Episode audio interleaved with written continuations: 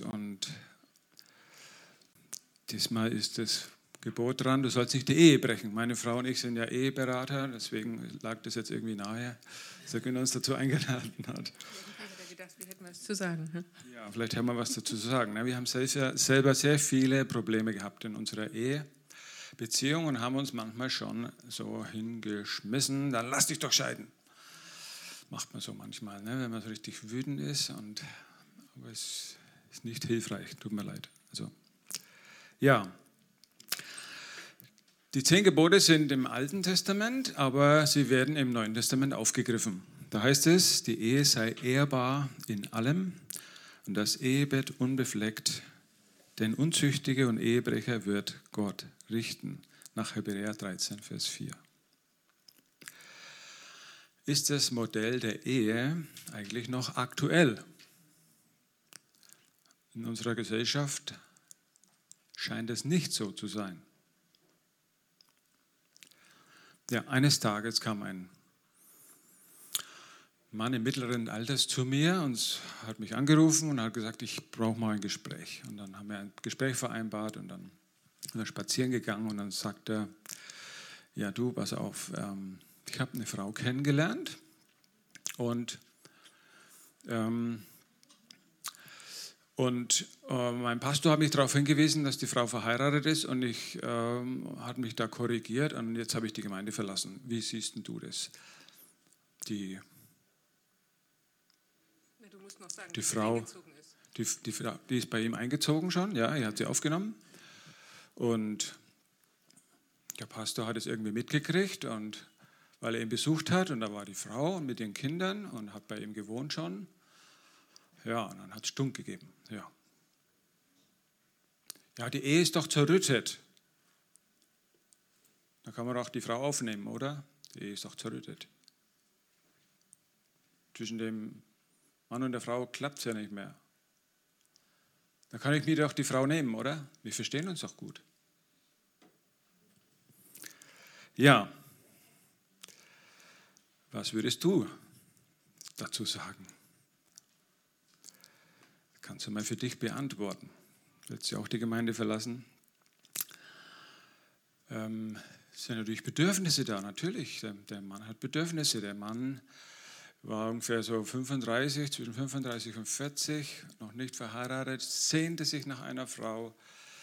Und dann, ich habe ihn schon ein paar Mal vorher besucht, dann habe ich gesehen, dass da Löcher in der Rigipswand waren. Dann habe ich gefragt, wie kommen denn die da rein? Und er hat gesagt, ja, habe ich meine Faust da reingeschlagen weil ich immer noch keine Frau habe. Ja. Heutzutage scheint die Ehe in unserer Gesellschaft nicht mehr viel wert zu sein.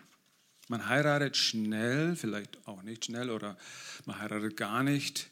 Man hat ja die Möglichkeit, sich wieder scheiden zu lassen, oder man lebt einfach zusammen, weil man sowieso hm, skeptisch ist, ob es überhaupt was taugt oder ob nicht vielleicht ein anderer, besserer kommt, eine bessere. Kann ja sein, ne? Oh ja. Ja. Wie ist das in der Gemeinde Jesu? Wir, haben, wir sehen das in unserer Gesellschaft, wie das läuft, aber wie ist das in der Gemeinde Jesu? Wie eifern die Christen auch den gottlosen Werten einer gottlosen Gesellschaft nach? Die Welt handhabt das so. Wie sieht Gottes Plan aus? In 1. Mose 1, 2, Vers 24 wird folgender Vorgang erwähnt. Darum wird ein Mann seinen Vater und seine Mutter verlassen. Er wird seiner Frau anhangen und sie werden ein Fleisch werden. Ja, und dies scheint sehr wichtig zu sein. Schließlich wird das gesagt, als es noch keinen Vater und keine Mutter gab. Adam und Eva hatten keinen Vater und keine Mutter. Und das wird ihnen plötzlich klar. Deshalb wird ein Mann seinen Vater und seine Mutter verlassen. Ist euch schon mal aufgefallen, dass es da keine andere Option gibt? Nur Mann und Frau. Mann und Frau. Nicht gleichgeschlechtlich, nicht divers. Gott hat sich das so ausgedacht, dass ein Mann und eine Frau heiraten. Aber, tja, was sagt er denn, wie das gehen soll? Erstmal soll ein Mann, ein Mann, sein Elternhaus verlassen. Was heißt denn das, Vater und Mutter verlassen? Es bedeutet, dass er sich ablösen muss vom Elternhaus. Und das macht gar nicht jeder. Komisch, ne? Es ist wie, als wäre der ein oder andere, das gibt es auch bei Frauen, noch wie mit einer Nabelschnur, so eine unsichtbare, mit dem Elternhaus verbunden. Und das sieht man natürlich nicht, wenn man heiratet. Aber das zeigt sich dann sehr schnell. Das, das zeigt sich zum Beispiel darin, wenn man Fragen erstmal mit den Eltern besprechen muss und nicht mit dem Elternpaar, Ehepartner. Oder wir haben Geschichten gehört, dass jemand nach der Arbeit zuerst zu den Eltern fährt, bei denen zu Mittag ist oder Abend ist und dann erst zu seiner Frau kommt und dann hat er alles, was ihn bewegt, schon ausgeplaudert.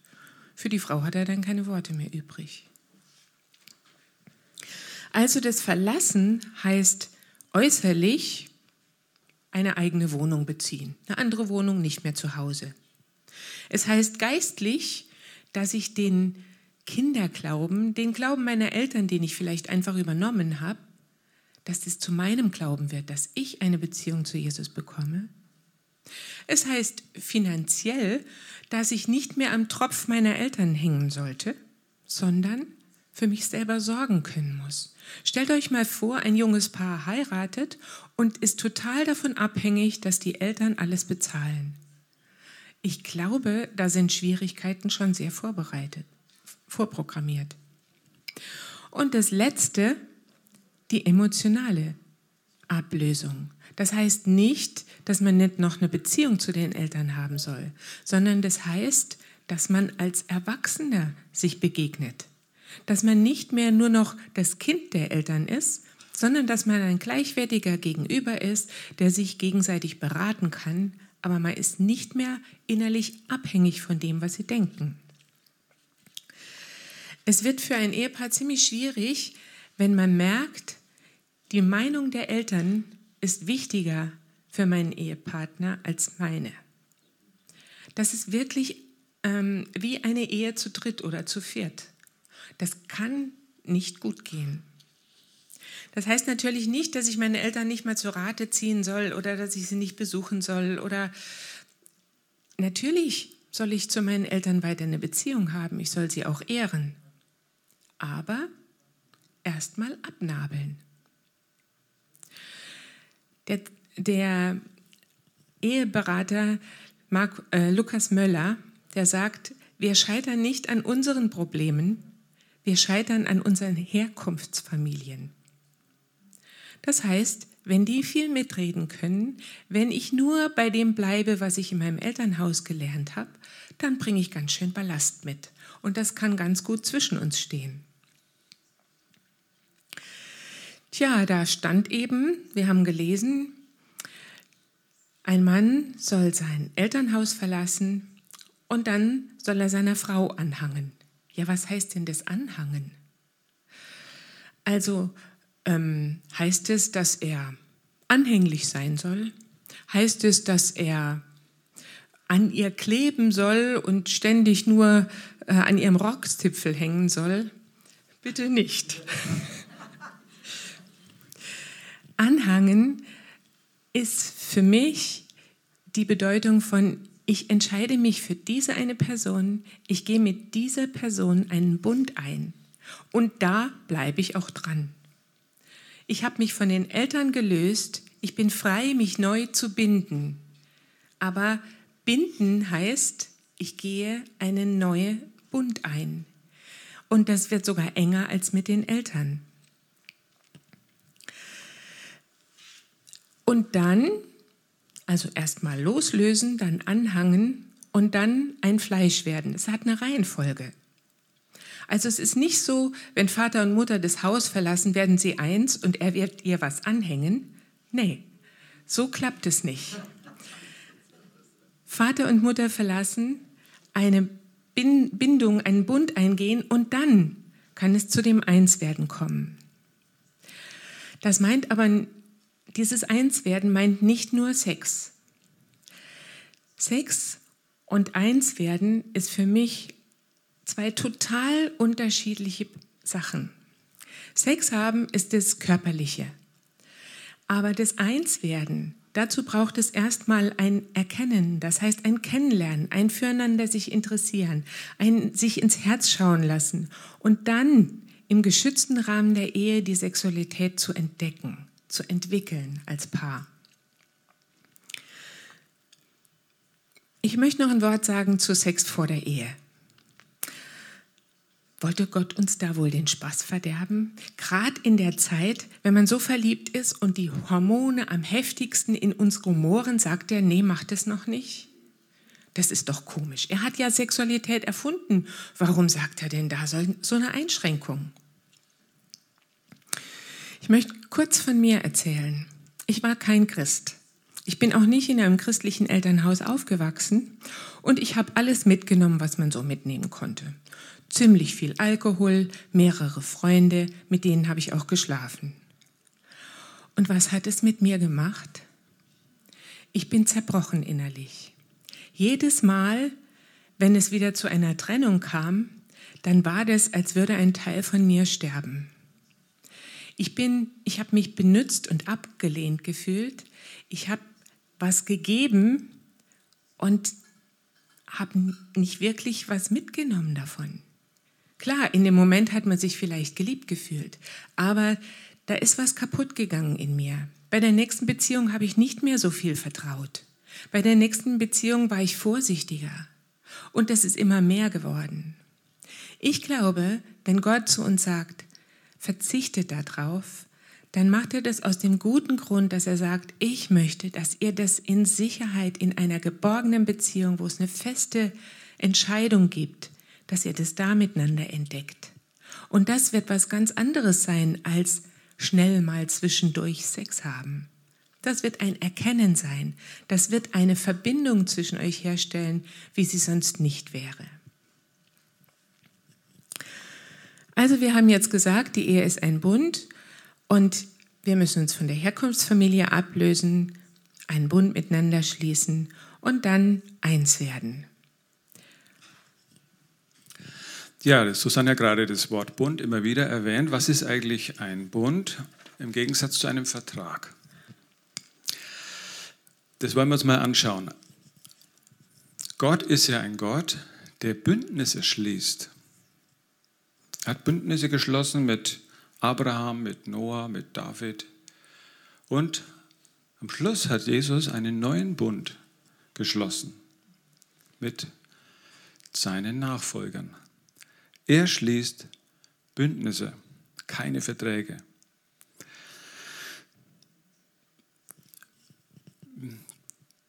Ein Bund wird immer im Blick, im Zusammenhang mit einem Opfer geschlossen. Ein Tier wurde getötet, damals im Alten Testament. Das wurde in zwei Hälften geteilt, dann wurden die Hälften sich so gegenübergelegt und dann die zwei Personen, die den Bund geschlossen haben, sind dann durch diese Tierhälften durchgegangen. Damit haben sie ausgedrückt und gesagt, wenn ich den Bund breche, dann soll es mir so gehen wie diesem Tier. Das war der Hintergrund. Immer wenn Gott mit, mit Menschen den Bund geschlossen hat, ist nur er durchgegangen durch die Tierhälften. Abraham hat er einschlafen lassen. Er weiß schon, wie wir sind. Bei Gott ist es quasi so einseitig. Ne? Er bringt das Opfer. Jesus hat das Opfer gebracht. Nun, aber die, die Ehe ist jetzt kein so ein Bund, wo man jetzt ein Opfer bringen muss, sondern die beruht auf Gegenseitigkeit. Wir gehen beide einen Bund miteinander ein und halten uns beide an den Bund. Vielleicht haben wir heutzutage wenig Verständnis darüber, was ein Bund ist, obwohl es in unserem Land äh, das Wort immer wieder gebraucht wird, ne? die Bundeswehr und so weiter, die Länderbund und so. Aber die Frage ist halt, wie betrachten wir die Ehe als Kinder Gottes, als geliebte Kinder?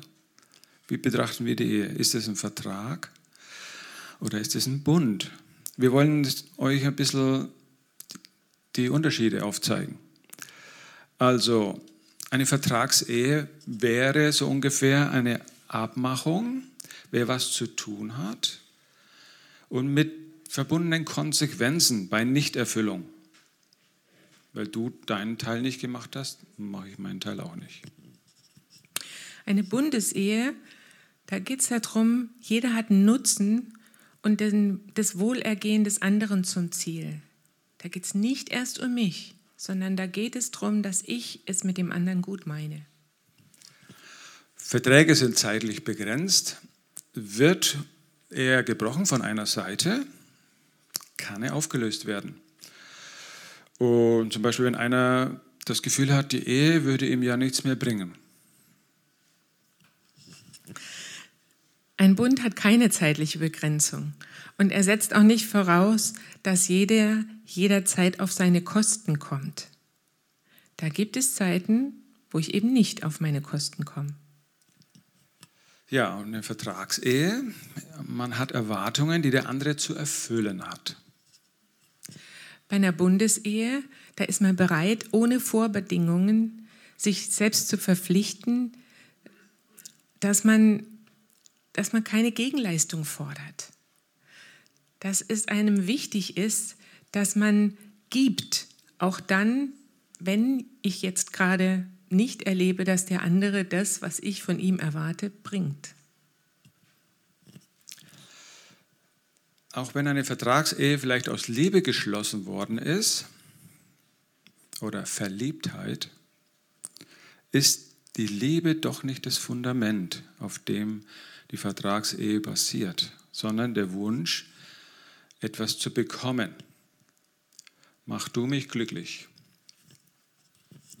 Bei einer Bundesehe ist der Entschluss, den anderen zu lieben und ihm wohl zu tun und ihm zu dienen, das ist die Grundlage. Das ist nur mit Gottes Liebe möglich.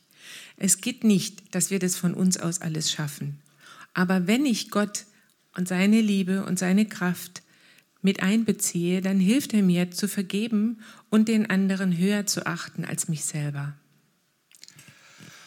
Dass die Ehe ein Bund ist, ähm, wird im Propheten Malachi deutlich. Da ermahnt Gott das Volk Israel, ähm, der Herr selbst ist Zeuge dafür, wie ihr Männer eure Frauen verstoßen habt, mit denen ihr seit eurer Jugend verheiratet wart.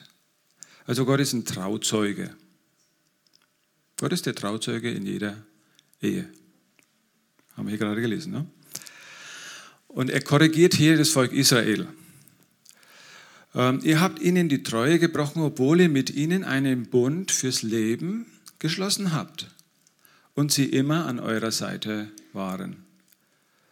Darum nehmt euch in Acht, haltet euch an den Treueeid, den ihr einst euren Frauen geschworen habt. Wenn man einen Bund schließt, dann verspricht man sich ja was, man legt einen Eid ab. Und da achtet Gott darauf. Gott ist Zeuge, er ist der Trauzeuge. Er hört da genau hin. Und er nimmt es wichtig. Er schützt die Ehe. Also das wichtigste Merkmal in einer Bundesehe ist, den anderen mit beständiger Liebe zu umgeben. Man will den anderen dienen und ihm wohltun. Ist ja übrigens auch so im neuen Bund, ja, Gott umgibt uns mit seiner Liebe. Und wir erwidern seine Liebe, oder? Wir erwidern doch seine Liebe, oder? Es ist, nicht, es ist auch nicht nur so, dass wir immer mit Liebe beschenkt werden von Gott. Wir erwidern seine Liebe. Das ist eine, eine Liebesbeziehung, die wir zu, zu lebendigen Gott haben. Also das dem anderen dienen, dem anderen wohltun. Und Liebe ist so die, die, die wichtigsten Merkmale einer Bundesehe und eines Bundes. Und natürlich brauchen wir Gottes Liebe in uns, damit wir unseren Partner immer wieder lieben können. Weil es kommt zu Problemen, das ist klar, es kommt zu Konflikten. Du sollst nicht die Ehe brechen. Altes Testament, du sollst nicht begehren deines nächsten Ehefrau. Da schiebt Gott eine Regel vor. Gegen die Gier. Und Jesus hat es ja in der Bergpredigt nochmal aufgegriffen. Ähm, Gott nimmt unsere, unseren Ehebund, den wir miteinander geschlossen haben, sehr ernst. Das ist für Gott eine ernste Angelegenheit. Auch wenn es in unserer Gesellschaft anders gelebt wird. Aber wir sind nicht Gesellschaft. Wir sind das Volk Gottes. Und als Volk Gottes dürfen wir unser Denken erneuern. Deswegen machen wir auch eine Bibelschule zum Beispiel, weil wir unser Denken erneuern wollen, weil wir so denken und leben wollen, wie Gott es möchte. Vielleicht sitzt du hier und denkst, na ja, ist ja schön und gut, dass die mal zu den Ehepaaren predigen, aber was hat denn das mit mir zu tun? Muss denn jeder verheiratet sein? Vielleicht denkst du auch, puh, das ist mir eigentlich zu anstrengend, was die da sagen von, von wegen Bund und Anspruch, da bleibe ich doch lieber Single. Ja, ich muss sagen, es ist Arbeit, eine gute Ehe zu, zu führen. Und die Arbeit, die beginnt eigentlich erst mit der Hochzeit. Wir haben euch hier mal einen Weg aufgezeigt. Und hier beginnt unser Ehepaar und macht Schritte. Zum Beispiel lernen sie miteinander Herz-zu-Herz-Gespräche zu führen. Jörn, ist egal, in welcher Reihenfolge du das ausschreibst. Ich nenne sowieso nicht alle. Es gibt einfach Dinge, die sie voneinander verstehen lernen. Es gibt das, es ist wichtig, dass sie das Beziehungskonzept verstehen. Das heißt, wie denkt denn der andere, was sind seine Vorstellungen, was sind seine Bedürfnisse. Es geht darum, einander Nähe und ähm, Zuwendung zu schenken. Es geht darum, miteinander die Sexualität zu entwickeln. Es geht darum, konfliktfähig zu werden, liebesfähig zu werden die Unterschiedlichkeit anzunehmen. Also ich denke, ihr könnt euch schon vorstellen, wenn man heiratet, da gibt es ganz schön viel zu lernen.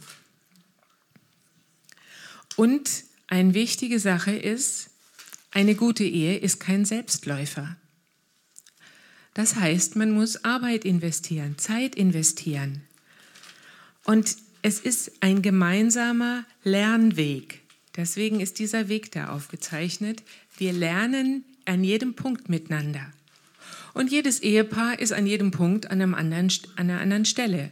Vielleicht habt ihr schon ganz prima äh, eure Gesprächskultur entwickelt, aber ihr vergesst darüber, mh, hm, dass ihr vielleicht auch einander helfen solltet, dass man auch als Arbeitspaar gut miteinander funktionieren könnte. Es gibt so viele Punkte, an denen man da arbeiten kann und arbeiten muss. Wenn wir aber unsere Arbeit machen und an diesen vielen Punkten arbeiten, äh, bitte nur an einem immer, nicht an alle gleichzeitig. Das schafft man nämlich sonst gar nicht. Wenn wir Zeit investieren, dann werden wir auch leben, dass sich, erleben, dass sich das lohnt. Wir werden eine andere Qualität von Ehe führen können, wenn wir uns aufeinander einlassen. Und wir werden eins werden, wir werden stark werden. Wenn ein Paar sich gegenseitig wohltut, wenn sie die Bedürfnisse des anderen ernst nehmen und darauf achten, dass ihnen kein Frust und keine Bitterkeit dazwischen kommt, dann sind sie auch sicherer in ihrer Ehe. Dann ist es nicht so leicht, dass jemand anders sich da reindrängelt und jemand zum Ehebruch verleitet. Das ist ein Geschenk, wenn wir unsere Ehen stark machen. Natürlich müssen wir auch auf Freiheiten verzichten, Kompromisse eingehen und es akzeptieren, dass unser Ehepartner vielleicht ganz wunderliche Vorstellungen davon hat, wie manches gehen soll oder dass er so, so einen ganz anderen Geschmack hat oder dass er ein Tag und ich bin Nachtmensch und er ist ein Tagmensch. Das gibt es ganz oft oder ja, ja, die, die sind unterschiedlich. Und die Unterschiedlichkeit zu akzeptieren ist nicht einfach. Aber ihr könnt sie auch als Ergänzung entdecken lernen. Tja, vielleicht denkst du jetzt, was die da sagen, das ist ja riesig schwer. Nein, ist es nicht. Wir haben einen Helfer. Die Ehe ist nicht unbedingt für jeden das Wichtigste. Es muss nicht jeder verheiratet sein, auch wenn jeder Gemeinschaft braucht. Die Ehe, sage ich immer ganz gerne, ist wie eine Jüngerschaftsschule. Es ist wie ein Schleifstein, der mir zeigt, ähm, du könntest dich noch ein bisschen verändern lassen. Und es gibt Menschen, die sind nicht geeignet zur Ehe, sagt Jesus. In Matthäus 19, Vers 12 steht, manche werden unfähig zur Ehre geboren und andere werden von Menschen dazu unfähig gemacht. Und wieder andere haben sich dafür entschieden, um des Himmelsreiches willen nicht zu heiraten. Verheiratet sein ist nicht alles. Wenn man aus egoistischen Gründen heiratet, so, so nach dem Motto, ich brauche einen Ehepartner, damit ich nicht mehr einsam bin oder um mich als ganzer Mensch und wohl und zufrieden zu fühlen. Ich möchte endlich jemand haben, der mich glücklich macht. Dann steht das Ganze nicht unter einem guten Stern. Dann wird es schwierig. Dann verlange ich viel zu viel von meinem Ehepartner. Ein anderer kann dich nicht glücklich machen. Und es gibt auch viele Ehen, wo der ein oder andere sagen würde, ich bin in meiner Ehe einsamer, als ich es vorher war. Das gibt's. Und nicht selten haben wir von leidenden Ehepartnern gehört, viel schlimmer als Single sein ist es, wenn ich mit dem Falschen verheiratet bin. Wer ist denn der Falsche? In unserer Verliebtheit sind wir manchmal relativ blind. Da ist der andere vielleicht total egoistisch, stur und unbelehrbar und es soll sich alles nur um ihn drehen. Oder er ist nicht gläubig und vertritt völlig andere Werte. Wie viele Frauen haben mir schon erzählt, Mensch, das war der größte Fehler, den ich gemacht habe. Jetzt habe ich lebenslänglich mit diesem Mann. Und nicht alle stehen es durch. Also das lege ich euch wirklich ans Herzen. Nicht sich darauf einlassen, auch wenn im, im Moment die Gefühle, die Verliebtheitsgefühle so überschwappen. Lasst euch nicht darauf ein. Wenn der andere nicht gläubig ist, habt ihr wirklich einen schweren Weg gewählt. Oder wenn jemand suchtkrank oder stark traumatisiert ist und sich vielleicht gar nicht helfen lassen will. Es gibt Punkte, wo wir sagen würden, macht es nicht prüf dich lieber und begegne Jesus, suche Hilfe bei ihm und dann vielleicht heilt er dich auch. Und dann kannst du heiraten. Aber nicht aus den Gründen, dass du erhoffst, durch eine Ehe wird alles besser. Paulus geht so weit, er sagt, das ist nicht ein Gebot Gottes, aber er findet es äh, sinnvoll, nicht zu heiraten, wenn es nicht unbedingt sein muss. Paulus sagt in Korinther 7, Vers 8 und 26 bis 28, Wegen der schweren Zeiten, die uns bevorstehen, halte ich es für das Beste, wenn ein Mensch unverheiratet bleibt. Wenn du eine Frau hast, dann löse die Ehe nicht auf. Wenn du keine Frau hast, dann heirate nicht. Solltest du aber doch heiraten, ist das keine Sünde. Allerdings würde ich euch gerne die zusätzlichen Belastungen ersparen, die mit einer Ehe verbunden sind. Es sind zusätzliche Belastungen. Wenn du verheiratet bist, dann ist es deine Pflicht, dich um deinen Ehepartner zu kümmern und auch ihm gefallen zu wollen. Wenn du dagegen nicht verheiratet bist, dann bist du frei und dann kannst du deine ganze Energie darauf einsetzen, dem Herrn zu dienen. Ist auch gut. Wir sind trotzdem total begeistert von dem, was der Herr sich für Ehepaare ausgedacht hat. Und grundsätzlich hat er uns ja gesagt, es ist nicht gut, dass der Mensch allein ist. Wir sind auf Beziehung hin geschaffen. Und wir brauchen auch die Gemeinschaft mit anderen, um zu wachsen, zu lernen und verändert zu werden. Singles brauchen das auch. Die brauchen genauso Gemeinschaft, nur sieht die dann halt ein bisschen anders aus und ist vielleicht nicht ganz so herausfordernd wie in der Ehe. Was heißt das alles jetzt für dich? Warum sagen wir das? Ob verheiratet oder Single, wir stehen alle immer wieder vor Schwierigkeiten. Gott hat uns kein Ponyhofleben versprochen. Leider. Es ist unsere Aufgabe zu wachsen und uns zu verändern und uns mit Gottes Hilfe zu einer schönen Braut zu entwickeln. Wir sind die Braut Christi und wir sollen so umgestaltet werden, dass Gott sich richtig freut über uns. Das geht nicht, wenn wir uns den Herausforderungen des Lebens nicht stellen. Wenn wir immer ein einfaches Leben hätten, dann würden wir nicht wachsen. Wir brauchen Krisen und Schwierigkeiten, um zu der Person zu werden, die Gott sich gedacht hat. Es ist nicht angenehm, aber es verändert uns. Ich möchte euch herausfordern, den Stand, in dem ihr jetzt seid, von Gott her anzunehmen. Entscheide dich, wieder Ja zu sagen zu deiner Ehe, zu deinem Ehepartner, zu den Herausforderungen der Unterschiedlichkeit zum Beispiel. Entscheide dich, Zeit, Kraft und Liebe in die Beziehung zu investieren und Hilfe zu suchen, wenn du an deine Grenzen kommst. Es gibt Hilfe.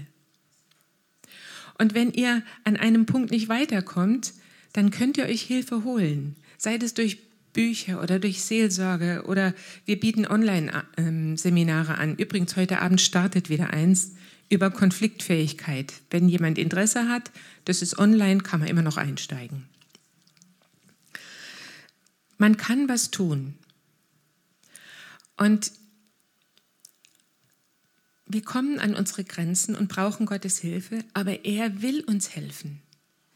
Gott wartet darauf, dass wir kommen und uns helfen lassen. Und ihr Singles, schielt nicht immer darauf, was die anderen haben. Lebt euer Leben jetzt, auch wenn ihr Sehnsucht habt nach, nach einem Ehepartner. Das ist okay. Aber wenn sich alles dann nur noch drum dreht, dann wird was schief. Wir haben einen Artikel mitgebracht, den hat der Günther, glaube ich, an euer schwarzes Brett gehängt. Wenn du unbedingt einen Ehepartner hast, haben willst, solltest du den mal lesen damit du nicht die Zeit verpasst, die jetzt ist. Bist du bereit, das, was Gott dir jetzt gibt und was er jetzt von dir erwartet, dein, dich deinen Herausforderungen jetzt zu stellen? Wenn du das neu entscheiden möchtest oder überhaupt entscheiden möchtest, wenn du Gebet brauchst, dann wären wir nachher gerne bereit, für dich zu beten. Gott liebt es, uns zu segnen und uns zu helfen. Und das möchte er auch in deinem Leben tun. Amen.